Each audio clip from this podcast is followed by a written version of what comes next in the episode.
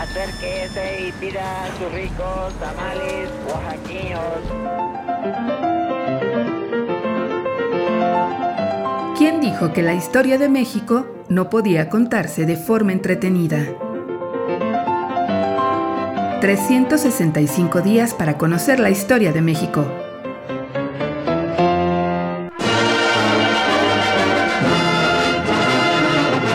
Miércoles.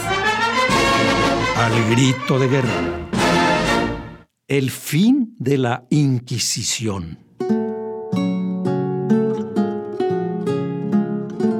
Su triste historia terminó el 10 de junio de 1820. Ese día vio su fin la Inquisición en la Nueva España, gracias a un decreto de las Cortes Españolas, desde luego, y la llamada Bastilla Mexicana, como le decían al viejo edificio construido por los dominicos en la calle de la Perpetua, fue ocupado por la fuerza militar.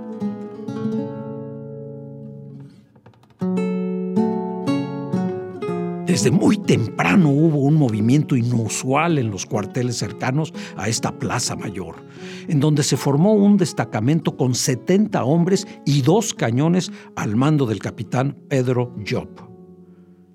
El contingente militar se presentó en el temible edificio de la Plaza de Santo Domingo.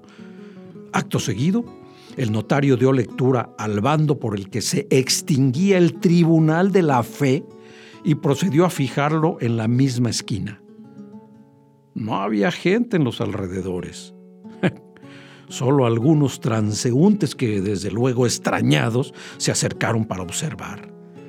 El capitán Job tocó tres veces a la puerta y nadie contestó. Sin obtener respuesta, encolerizado gritó, ¡No abren! ¡Bala con ellos! En ese instante, los portones que por más de 200 años se habían abierto con facilidad ante la denuncia, el rumor y el chisme, se abrieron por primera vez. Temiendo por sus vidas, el carcelero, el conserje y el cocinero del santo oficio se presentaron ante el militar para informarle que minutos antes los inquisidores ah, celebraban tribunal pleno y al escuchar al notario y el movimiento de tropas, decidieron huir.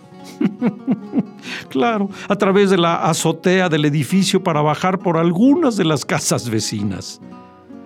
Solo uno de los inquisidores que padecía reumatismo permaneció en el edificio y fue amagado por los soldados. Con la orden de liberar a todos los reos, el capitán se dirigió al patio de los naranjos y mandó abrir todos los calabozos eran escalofriantes. La luz apenas penetraba. No había ningún tipo de mobiliario y estaban inmundos. Vimos salir de aquel antro, refiere un testigo de la época, a un hombre de estatura gigantesca, enorme.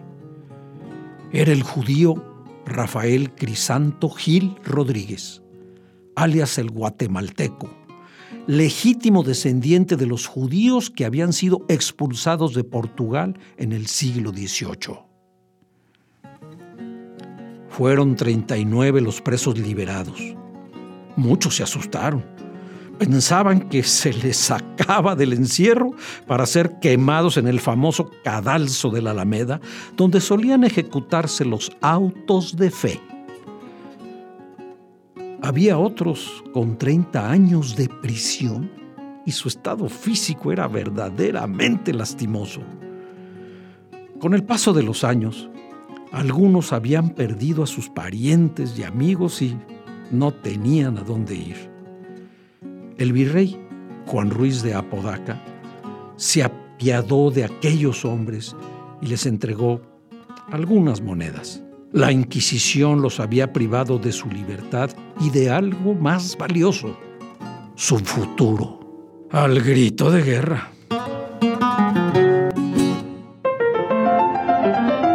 ...365 días para conocer la historia de México. Esta es una producción de Radio Universidad de Guanajuato y la Dirección de Extensión Cultural en voz del Teatro Universitario. Serie basada en el texto de Alejandro Rosas, 365 días para conocer la historia de México.